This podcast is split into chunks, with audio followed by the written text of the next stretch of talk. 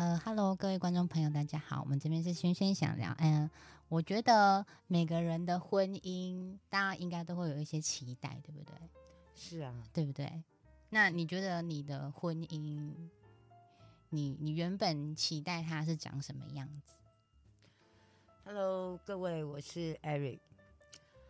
嗯，就刚刚轩轩他问我的那个问题，我觉得每一个女孩子心目中的婚姻都是有一个体贴的丈夫，然后有一个稳定的经济，然后丈夫可以呃帮忙做家事，然后两个人可以互相的嗯心跟心是彼此接近的，然后有共同的互动，然后嗯不管有没有孩子，至少夫妻之间的感情是有默契的，是契合的。哦，所以如果今天遇，如果今，因为说实在，我们今天来其实是想要跟大家分享说，如果女人遇到先生出轨或者是外遇的时候，我们女人应该如何自处这件事情。其实我觉得这个问题哦，真的是很难去形容。当你被你最信任的人，甚至是你心目中的那个信念背叛的时候。你所尝到的那个苦，我觉得真的是没有办法用言语来形容。或许你觉得你的世界瞬，你的世界瞬间崩塌，或者是你你失去活下去的勇气，甚至你会经过自残或是伤害别人，就是想要将一切都毁灭。是，所以我觉得，如果你自己的内心不够强大的话，你真的没有办法去面对这样的一个事情。除非是在你自己的内心够强大，那所谓的内心够强大是指什么呢？就比如说你自己的价值、你的自我肯定、你的经济，呃，你的经济来源，或者是你的情商等等之类的，甚至你自己的内在条件，包含是呃，你你自己有你的内心有多充实、有多丰富，然后。你的处处遇危机有呃，是不是能够帮助你走出这个困境？我觉得这些事情都是很重要的。对，那其实每个人他对于家庭的那一种应该怎么讲？因为我觉得每个女人好像对家庭就是充满了幻想。就是觉得说，哎，老公一定会照顾我啊，小孩子一定会很很乖、很听话，然后很好照顾。可是殊不知，殊不知，其实婚姻它其实是非常多的柴米油盐酱醋茶。只是它一旦它一旦就是打翻的时候，有时候可能就是出轨的开始，对不对？嗯，其实我只能说，如果你遇到了这样的一个男人，他能够在时间上给你、经济上给你、情感上给你，然后满足你各项所需。那我觉得你上辈子大概是拯救全世界，可能是 拯救了全宇宙吧？真的假的？对，有有那么 真的，我只能这么说，真的是恭喜你上辈子干尽了所有的好事，所以才会让你这辈子遇到了这么样的一个良人。那其实我觉得婚姻中最大的课题，是因为两个来自原生不呃不同的原生家庭，没错，所有的观念，然后所有的习惯，你要怎么样让这这个呃从你。出生就带来到呃另外一个家庭的时候，两个人能够契合。其实所谓的激情，所谓的爱情，这些东西，我觉得它只可能存在在你们刚恋爱的时候，或者是走了没有多久，就是可能三五年、十年，但是到后来一定会升华为亲情。嗯，就是你会觉得所有的事情都是理所当然，是你会觉得对方的付出或是你的付出都是理所当然。你忘记了去感激对方，你忘了去满足对方，你也忘记了对方该怎么样给你回馈，你就觉得这就是过日子。可是其实我觉得这个就是一个危机的开始，就像那个滚水青蛙，你永远不知道水什么时候会沸，你什么时候会被煮熟，对吧？对，所以其实什么叫做婚呃婚姻的经营之道？我觉得这个真的是必须是在。呃，事情还没有发生之前，你们就可以预示呃预示得到未来会发生的可能性，然后去经营这段婚姻。那那我想问一下，就是说，当先生已经习惯了这些，就是你像刚刚讲的理所当然嘛？那那他如果遇到外面的，那他是不是一下子就会就是抛家弃子，或者是就是他会不会就是直接就是就哦爆炸这样子，就说哎、外面的好温柔这样子，其实我觉得可以分为两个阶段来讲。嗯，如果你先生婚前就是一个玩咖，就是一个海王，我觉得婚后海这种王这种几率可能会比较低，因为其实他见识过太多的女人，是。对他最终选择了你，是因为他觉哦得你，我知。道你说最怕的是临老入花丛，对，就是那种，因为他没有没有这样的经验，而且他在你身上，他好像没有感受到你的肯定、你的赞美，或是你对他的需要的时候，嗯，当外面有一个第三者，对，就是可能满足他，对，或者是捧他，是就是让他觉得重振男人雄威的时候，哦，对对对，就就被肯定、被认同、被重新认同这件事情他情，可能就会很容易迷失自己，然后甚至会就是高傲了起来，就会觉得说，你看，你你在你眼中一文不值的我，其实在外面是有条件不错的人会喜欢我这样子。嗯哼，对了解。那我想要问的一题就是说，那其实我们会找你来，就是想要听听你的故事嘛。那我其实，我其实，我其实会想要知道说，你从知道到跟他摊牌这件事，这个时间是多久？嗯，其实我先生是在我大概二十五岁的时候我们认识的。那嗯这个中间他其实对我很好，那当然我也是有付出啊。一定的，对，呃，因为其实我原生家庭是在北部，然后我后来就是放弃了北部的一切，我来到南部跟他一起生活。嗯然后其实他在前呃前二十年是对我真的非常好，包含我生病的时候，他就是无微不至的照顾我。嗯然后因为我的脾气本身不好，其实他对我也是非常的包容。是，但是，呃，直到他就是在两年半以前，是，他突然性格大变，开始对我不满，开始对我，那就是外面有了啊。哦，那时候我并没有这样觉得，哦，我只觉得他可能是工作压力太大，或者是对我有不满，然后只是在，嗯、就是就是可能在抒发他的一些情绪，然后所以那时候我并没有把他把这件事情他的改变有太放在心上，我只是觉得好，我就让你，我就让你呃逍遥个一阵子。等到你回来之后，我再好好的修理你。就是是等到你的人回，就是你的心，就是又像以前这样子对我的时候，我再来好好的修整一番。那我想问一下，如果女人当下遇到这件事情，你察觉到了，我们应该要让丈夫，你就是假装不知道吗？还是怎样？就是让丈夫先去试试看，这样子？你觉得我们应该哦我觉得这个东西呢，要看你自己本身的心态够不够强大。嗯哼，如你像是其实我，因为我没有办法接受背叛这件事情，嗯，尤其是我觉得我们中间充斥着太多的谎言。我可以接受第三者这件事情，但是我不能接受你一直骗我，一直骗我，你把我当傻子，你觉得我会不知道？可是那个就是会是一个欺骗的开始啊，因为他自己有家庭，那他会觉得他 maybe 他也可能会觉得有一点良心，怕伤害到你们这样子。嗯、其实，在他后来回归家庭之后，我们两个有谈过。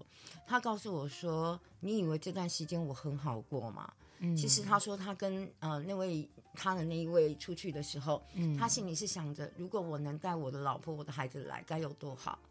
然后，但是他回家面对我的改变，他觉得不忍，他觉得心疼，可是哦他没有办法做下决定，就是要跟他还是要跟我断。是，所以他是会内疚的。他是他那时候给我的讯息是会的，是对，但后来就不会内疚了，就是没有没有没有，我觉得其越演越大。没有没有没有没有，其实我觉得他的内疚感是一直存在的，只是是他回归了之后，是我没有办法过了这一关，因为我觉得对两个呃，我觉得伤口的疗愈是要两个人一起，而不是单靠一方面的努力。是那可是我觉得他并没有跟我一起来抚平我内心的伤口，导致他回来之后，我们一样是争吵不断，不断的争吵，不断的提及，他会认为我把他钉在耻辱柱上，可是实际上我要的只是你的透明、你的坦诚，你让我觉得，呃，我们我们有重新开始的机会。但我觉得你还是相对成熟一点呢、你的想法，要不要不然换做一般女生，可能就一哭二闹三上上吊了啊，我有做过这样的事、哦，真的吗？真的哦、就是刚开始初期的时候会这样子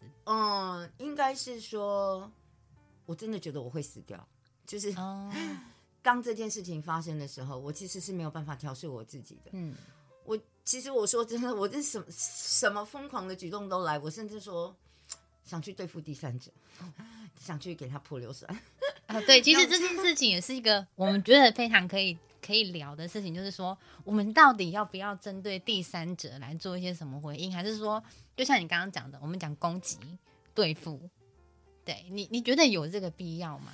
其实哦，在我没有遇到这件事情以前，我就是每每在电视上看到啊，我觉得去找第三者的女人是很没用的女人，嗯哼，因为我觉得今天问题是出生出现在那个男人身上，你怎么会去找那个第三第三个女人的？呃，就是我会觉得只有失败者才会去找另一个女人。那、那个是我之前在遇到这件事情的想法，是，但是我觉得当我遇到这件事情的时候，我没有办法原谅的是，你明明知道人家对方有家庭，你不是说被骗，就是那个男的告诉你说我单身，然后你跟他在一起，而是你从头到尾也知道，都知道，你甚至会想要就是，呃，这个这个男人在他妻子身边的时候，你会做一些小动作，要把他拉出去，对。然后不要让他陪着妻子陪着家庭。嗯所以其实我当下是不谅解这件事恨，透了他，真的。哦，就是这样，大概就是小三的那些招数啦。对，嗯，可是我们这种纯良的家庭妇女，我们怎么会明白小三的这些招数呢？可是虽然说电视看多了，可是你一旦自己遇到的时候，嗯，真的不是我想问一个问题，就是说，你觉得老公他出轨，他一定有他的理由嘛？对不对？他会说：“哎、我的女人怎么样？他可能没办法满足我，他可能怎样怎样怎样。”然后，那你觉得这个时候女人要改吗？就是改掉自己先生不喜欢的，然后就是完，就是完全的迎合他，其实我觉得太迟了。都太迟嘛？对，我觉得其实呃这件事情，我曾经跟我先生沟通过，是我告诉他说，如果你觉得我不好。你你是应该找我来沟通我们需要改进的地方，而不是出去找第三者。当他出去找了第三者，第一背叛存在了，信任嗯不复存在，是信任要建立是一件非常难的事真的事。非常难，对，然后再来就是我自己的心那道坎能不能过去？不知道对，很难很难。然后第三，其实说真的，他已经不爱你了。没错。你就算做了再多的改变，他也看不见，他也不愿意接受。他就是已经把眼睛闭起来了。对他会觉得说，呃，他可能会就开始比较，没有比较没有伤害嘛，他会觉得外面的那个温柔可人，然后甚至或是外面这个结束了，以他的条件，应该还会再有更优秀的女人喜欢他，所以嗯其实他已经看不到了。所以我觉得你这时候做，他就是整个心都是在外面。对你这时候做再多的改变，其实伤害的都只有自己。确除非除非你是为了让你自己更好，而不是去为了迎合这个男人。对，你可以把它当做两件事情来去想，就是你让自己更好，并不是因为要满足谁。对，只是我希望自己更好，然后我可能 maybe 我可能会遇到更好的，对这样子的，心态或者。是我对，我也觉得这样子的心态非常健康。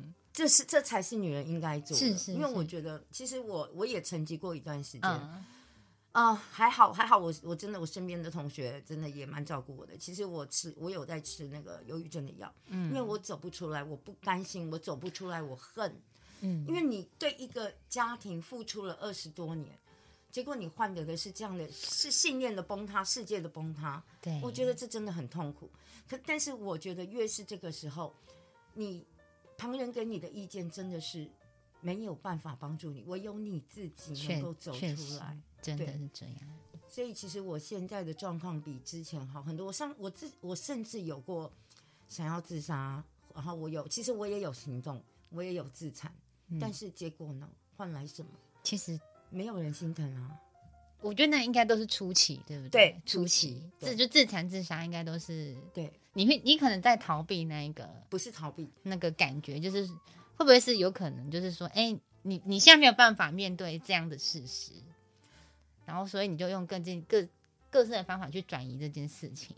我觉得自残是，但自杀不是。自杀可能就是要让对方后悔一辈子。哦，就就是算是报复心态，对，抱着那种你呃宁宁为玉碎不为瓦全的那种心态，大家就是我好了。我就是要死我也要拖你下水。对对，就是 就是会有这种感觉。对啊，可是你说实在，其实也不为过啦，因为毕竟你经营了二十年，然后你又遇到这种问题，我真的觉得你会有这种想法，真的也不为过了。当然也不是说这件这件事情是好的，只是说难免都会走到想到嗯这一步这样子。对，真的，其实各位听众哦，就是这时候呢，我真的要奉劝大家，就是有那种 呃，就是真的会有那种心理咨商师，或者是社工，或者是那种呃自杀防御的那种机制，请大家对大家 一定要寻求帮助，因为只有活下来，你才能重新找到你的价值。你不是一个没有价值的人。是，对但是通常会打到生命线的人，应该都还是想要活下来，对不对？他在求救，呃算求救吗？是求救，是求救。我我我觉得大家千万不要认为说，整天把死挂在嘴上的人不会死，真的会死的人是一声不响的就去死。其实其实我觉得那个也也真的，其实大家它是一个迷思，对不对？对，大家真的不要有这种想法，因为其实他喊第一次、第二次、第三次，他是一直在求救。当他得不到求救的时候，他最后就是心灰意冷的了结了他自己。嗯，对，所以大家千万不要认为说他讲死只是讲好玩的，讲到后来真的会变成真的。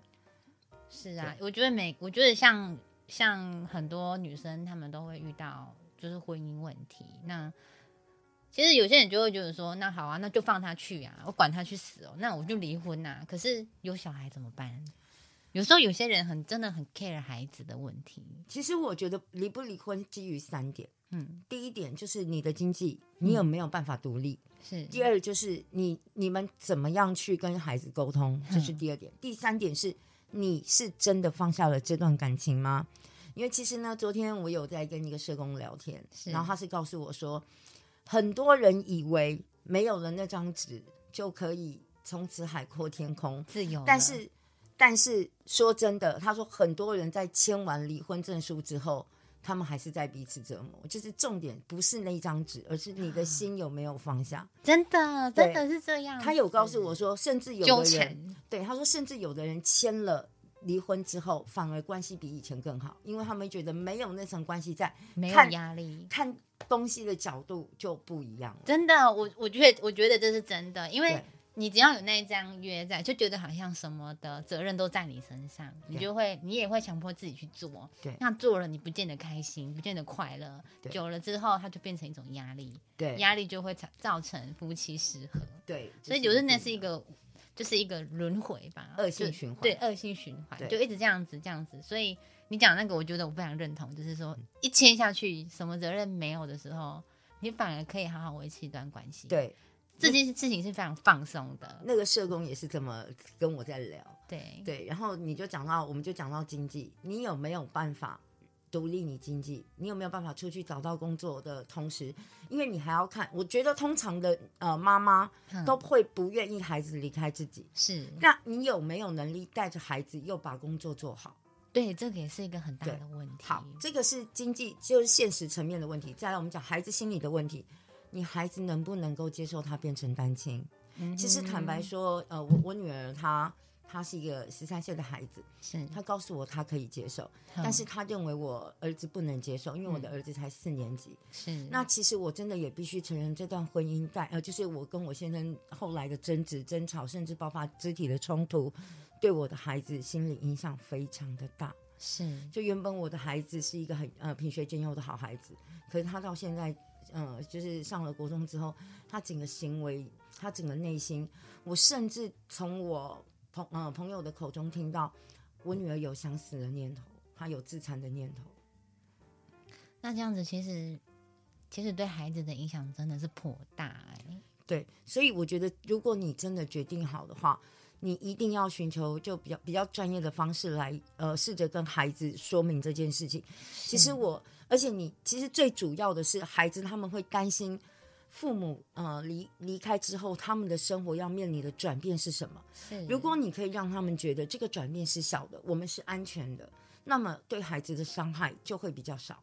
可是如果你是突如其来，比如说哦，天天涯两两不相见，就是各 就是带把孩子带得很开，让他们从此不能相见的话，我觉得他们对未来是会非常惶恐的。当然呢，当然呢，会觉得说，哎，我们又没有做错什么，为什么我的世界突然就少了这个，少了那个？对啊，对就是对孩子来说是一种很残忍的事情，对，也很残酷。对，然后第三个就是说，你对这个人是不是真的放得下？如果你放不下他，就算你真的跟他签了签了那张纸，就算你真的搬得远远的，你也会找尽任何借口回来。探听他，对，探听他的消息，或者是想要知道他的近况。其实我觉得他死了没？如果这三点你没有办法，呃，就是轻易的，就是想好之后，我觉得先把离婚这件事情放一边，嗯，然后先调整好你自己的状态。比如说找工作的找工作，跟孩子谈的谈，跟孩子谈，然后刚强壮胆了你的心了之后，你做好了万全准备，你再去谈。是。对，我其实也可以明白啦，就是说，你不希望女生在这个阶段是很迷茫，然后没有方向这样子，所以我觉得你今天整理的还不错，我觉得赞赞的，我觉得应该女生听到应该至少会有一些方向啦，希望啦，因为其实以过来人的身份哦，我真的觉得伤害自己是最要不得的，然后没错，沉浸在悲伤里也是最要不得的，没错，对。因为我觉得，你如果一直在那个悲伤的状况下，你你真的做不好任何的事情。你你做什么是什么都没有办法顺利，然后你也一直去纠结说：“哎，我老公外遇这件事情。”那其实说真的，我是一个比较看得开的人啊，我比较看得开。如果我先生外遇，还是我怎样，我应该会觉得 啊，算了吧，让他去了。嗯。反正这个话题就是觉得说，哎，我们女生对先生出轨这件事情，我们应该如何自处？我们要要分什么阶段？然后我们应该怎么让自己重新站起来？就是寻找自己的生活，然后在不影响孩子的状况下。我跟你说，其实这真的很难。为什么？对，真的很难。你知道，你先生有有就是背叛你之后，他只要一没接你的电话，你就或者是他一晚回来，或者是讯息已读不回，你就会开始一直无限的循环。他是不是又去找那个女人？他是不是怎么样？其实这。这对你来说是一个很大的折磨，自己精神折磨，没错。然后你的情绪会不自觉的带到孩子身上。你以为你的孩子什么都不懂吗？其实你的孩子什么都懂。对，真的，你的孩子什么都懂，他什么都懂，真的。所以我觉得。全世界都全世界懂都知道这件事情，只有父母不知道，说你的小孩懂。对，其实我觉得当孩子就是隐约察觉不对的时候，这是我的建议啦。当然不是说每一个孩子是很敏感的。对，我说这是我的建议，我不是说呃，就是每一个人都适用。但是我会觉得说，如果你跟你的先生发生了感情问题，就是当你苦恼纠结或甚至想离开的时候，你可以用孩子听得懂的方式去跟他沟通，而不是闭口不谈。其实孩子会猜会想，但是他们不敢问。那孩子曾经有问过你这件事情吗？有，我就是就是因为他们曾经问过我，我不敢说，因为我不知道用什么样的方法对他们说，我也不希望他们怪他爸爸。那直到后来，我有经过就是呃老师的一些辅导，他告诉我说，你用孩子听得懂的方式跟他们说，其实我觉得这非常有用。因为有一天我在跟我女儿谈这件事情的时候，我整个把我女儿的心结打开。嗯，对，因为他他说其实他一直很想知道，但是他不敢问，他也不知道怎么问，他就把所有的情绪压在他自己的心里，然后反倒变成。他没有办法去有一个情绪释放的出口，对他没有出。对，所以我觉得最好的事就是你还是要跟你的孩子沟通，但是是用他听得懂的方式，听得懂。对，每个年龄层有每个年龄层的方式。可以说说看，就是你是怎么跟你孩子说这件事情吗？嗯，其实我跟我们家老大是因为他已经十三岁了，其实现在孩子很早熟，我其实是直接告诉他说。哎，你爸出轨一下？哦，没有哦，之前哦没有，因为其实他是在学校有一些状况。那一天，我就直接把他跟我呃我先生，就是我们三个人面对面，我就告诉，我就问他说：“你是不是觉得我们我我跟你爸爸之间有带给你伤害过？你可以告诉我吗？”那其实他一直都不肯讲。然后后来我就告诉他说：“你是不是很想知道？嗯，爸爸曾经有过小三这件事？”他告诉我是，我就跟他说：“对你爸爸那时候确实是外遇了，但是。”他现在知道错了，他回来了，我们要给他一个机会，就是对，我们原谅他，谁大家都会犯错，所以嗯，是没错，大家都会可能爸爸有爸爸他回来，原因是因为他很爱你们，他舍不得你们，所以他也愿意为了你们可是。我这样子，我这样听，其实我是蛮心疼你的。你你即便受到了那么多的伤害，然后你还是要做父父子父女之之间的一种桥梁。我觉得你太辛苦了吧？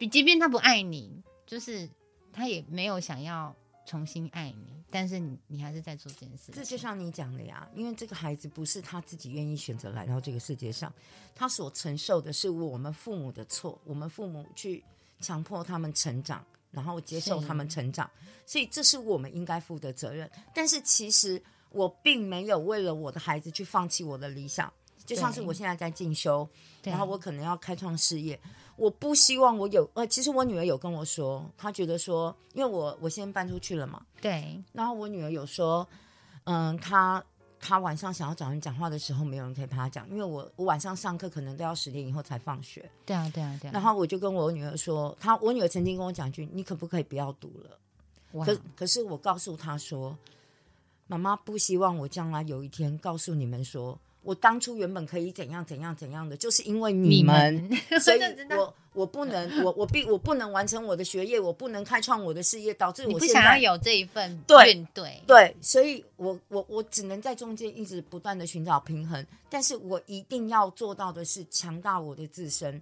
今天没错没错，这好重要对哎。我今天没有经济能力，所以我必须跟时间赛跑，我一定要赶快把我自己立起来，因为就是稳固好自己，不管我先生将来回不回头，嗯对我来说都已经不是首要之重。对对对对对，男人嘛，就是他他要走，他要走，你要留拦不住。，对，要留，他要留的话，但是你要怎么让你自己活得更精彩？你怎么样嗯做那个榜样给你的孩子看？对我真的觉得，我真的觉得，就是有孩子的人，他们真的是会有有孩子的妈妈，他们的心态真的是很强对大，真的。对啊，为了你的孩子，因为不是他们愿意选择来到这个世界上的，所以你必须对他们负责。是，所以其实你的一举一动，他们都会看在眼里。那事情发生到现在，你觉得你会你还是会以就是以稳固自己的方式下去继续生活吗？其实这中间当然很痛苦啊，因为你原本一个可以你你可以随心所欲的黏着他，跟他撒娇，跟他依赖，跟他聊天，就是让你可以全身心放松依靠的那个人，他突然对你冷淡了，他突然不再关心你了，甚至不想见到你了。其实这个这个过程真的是很痛苦，你觉得你孤立无援，然后你没有精神上的呃一个慰藉，来，那我想要问说，在你这么孤立无援的时候啊，你有没有你寻想过找别人是吧？那么不是不是不是，我是想说，有没有想过，就是那你自己在孤立无援的时候，你你让自己比较不去想这件事的方法，除了让自己忙，还还有其他事情吗？其实我说一句实话，很多人都说你转移注意力，对，对你去做别的事情，你就可以不去想。其实我觉得这根本都骗人的。我觉得这是两码子因事啊为。你你你你你静下心来，你还是会想，对，你就算你就算手上在做别的事情，你没有办法控制脑袋一直去想啊。没错，所以其实我那阵子很痛苦，就这样，很多人都告诉我，你去找事情做啊。这就有点像是你喝酒的那种感觉，你就是你当下你想要麻痹自己去喝酒，可是你醒来你还是清醒，你还是在想这件事情啊，这件事情如果没有解决，它就是会一直萦绕着你。没错，那所以我觉得，我觉得是呃，为什么我说我觉得旁人给我的意见都没有用，真的是唯唯独看你自己能不能看开，能不能放下。但是这个过程一定非常的痛苦，而且就像我们讲的，其实我觉得你要忘记一个人，就最好的两个方法，第一个就是让他彻底消失在你的生活中，是你不要见到他，你不要跟他有交集，你不要有他任何消息。然后第二个就是你去另外找你的精神寄托，有可能你朋友，呃呃朋友不不不一定不一定不一定朋友可以吧？我觉得最呃，应该是说，来下一段感情，它可以疗愈你。但是我在我认我自己的认知，我认为婚姻是呃最基础的就是忠诚。那今天虽然他对我不忠诚，但是我不能踩破我自己的底线，所以我在跟他没有结束婚姻之前，我不会再去找下一段感情。那你其实还蛮理智的哎，因为其实很多女生就是会觉得说啊，反正你都这样啦，那我们各各玩各的啊，哪有差、啊？妹妹，我也不年轻了，说实在，我是我是我是大神级的人物了，这这真是对，所以为什么你一定要先把自己的状况调整好？就是也许你真的会跟他离婚，嗯，但是你你你不可否认，你可能会迎来黄昏之恋。有对，但你自己都不 OK 了，你的外形、你的内在、你的一切都不 OK，你的黄昏之恋从哪来呢？是吧？对啊，对，所以我觉得真的是呃，就是在听众，就是在我们听众里面，可能有很多呃妹妹们也都遇到这样的情况。对啊，一定的。但是真的听姐姐一句劝，先把自己立起来。怎么立？一定得你自己去找方法。你进修，你进修，你赚钱，大起来，对你，你你做，你把重心放在自己身上。身上。我知道这些事情对你们来说一定没有这么容易，因为我是过来人。我到现在，我甚至还是会因为孩子的事情跟他联络，但是他如果没有接到我的电话，我也会开始吃焦虑药。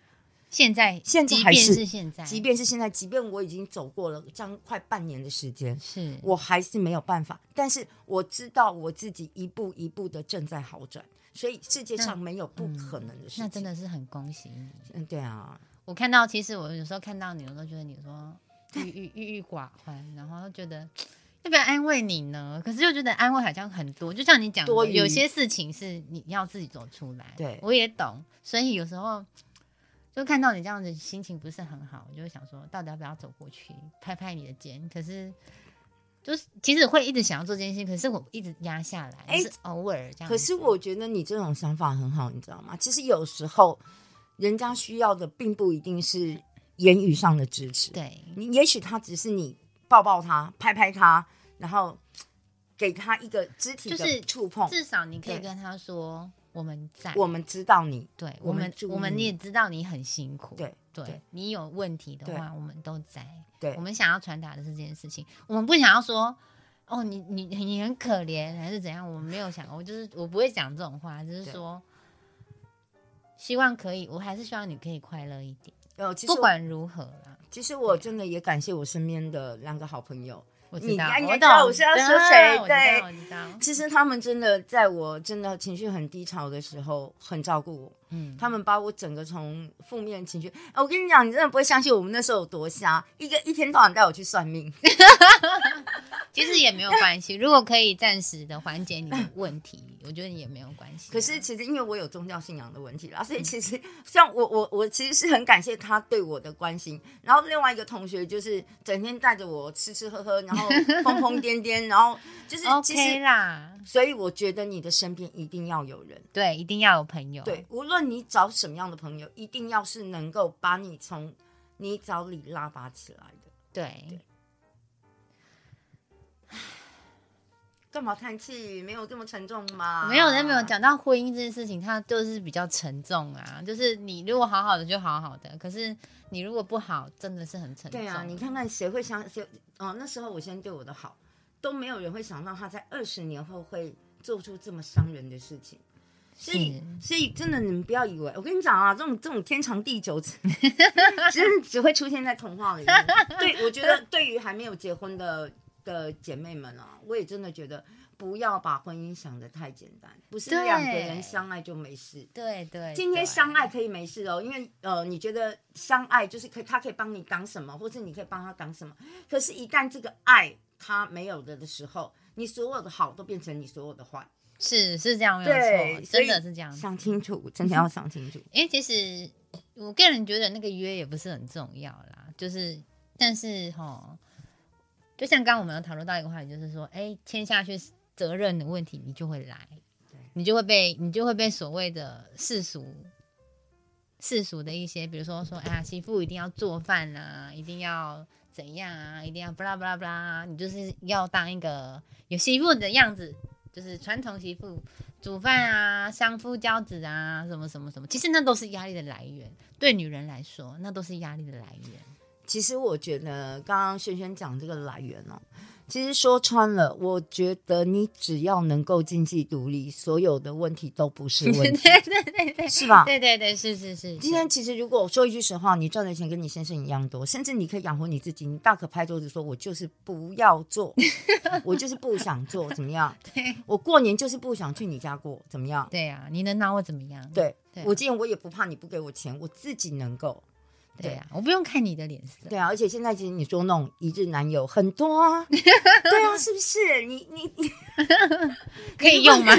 那 一日男友是可以用的吗？啊，我们我我们这个这这个这可能涉及到那个十八禁的问题。那我所谓是，如果你需要心灵上的陪伴，你甚至可以去租一个一日男友，你就跟他去呃公园逛逛啊，去风景区呃走走啊，嗯然后跟他聊聊。其实我觉得这都是可以的，只要但是前提是你要有经济能力，所以千万不要相信什么男人会养你？什么男人会养你？是真的不要不要去而且我跟你说真的，如你你在没有结婚以前，你应该相信你自己是能够赚到钱的。那为什么在结婚之后你没有办法赚到钱？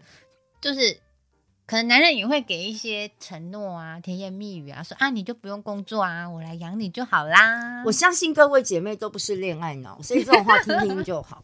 就还是会有女生会相信这件事情，还是有。那那么你就有可能会遭遇到我这样的一个情况。而且其实我说一句实话，伸手跟人拿钱的感觉真的很不好。对，对真的是这样。你会，积，我是觉得那很多事情都累积了。你你可以拿一年，但是你拿两年、三年，人家不会烦吗？会，一定他会会烦啊、他就会认为说整个家都是我在养，你贡献了什么？对我们贡献他永远看不到。对看不到啊，对看不到啊。反正我觉得就是有钱的讲话就大声了。对，所以真的，我觉得各位姐妹们，哼真的，我我虽然说我我我自己本身也是一个非常注重孩子教育的一个妈妈，嗯，但是我经过这么多的风雨之后，其实我呃我我虽然说我不后悔我有时间陪伴孩子，但是我很后悔。其实我可以做得更好，我可以顾及到我的事业，然后我也可以顾及到我的亲子。可是我只当当初的我只是想到说我要把孩子顾好，是然后导致我现在必须养人脸色，养人鼻息，我没有办法独立，因为我如果离开了，我可能会养不活我自己现。在是不是有时候会想说，哎、如果我早十年做这件事情，对是不是会更好？对对，对所以今天 Eric 他今天就是跟大家分享说，如果你今天遇到这样子的困境的话，他第一建议你的是，你一定要强大你自己，对你一定要经济独立，对你一定要有自己的想法，是然后去对抗这件事情。对，即便那个男人不在你身边，或者是他要留下来，对，都是这决些你定权都会在你。对决定权都会在你，而且你自己有能力。对对，我觉得我们今天想要表达的是这件事情。对那些伤心啊、难过啊、忧愁啊、什么煎熬啊，一定都会有啦。说实在，那我们会建议有这样子状况的话，可以寻求，比如说那个智商心理对，或者是自杀防治专社工也。可以，对，像生命线我们我们有一个什么家庭家庭服务，呃呃，就是类似社工的部分啦，是像那种家庭服务的，它里面就有包含很多。就是一些辅导这样。对，就是呃，或者是他会就是会有社工介入，是，对然后帮你介绍资源，比如说你你可能呃有有面临家暴，然后他社工可能会告诉你有哪些资源可以运用，是或是教你方式，所以真的是保重自己才是最重要的。活着吧，活着，我们就活下去吧对。啊，对啊，对啊！啊，我觉得今天跟你聊完念，我就觉得哦，整个通体舒畅，会觉得说好像面对婚姻失败啊，还是说怎样都不是那么害怕。对啊，今天就是非常谢谢你来跟我们分享，谢你，谢谢你谢谢你有机会跟大家分享那我享。们就先拜拜拜拜。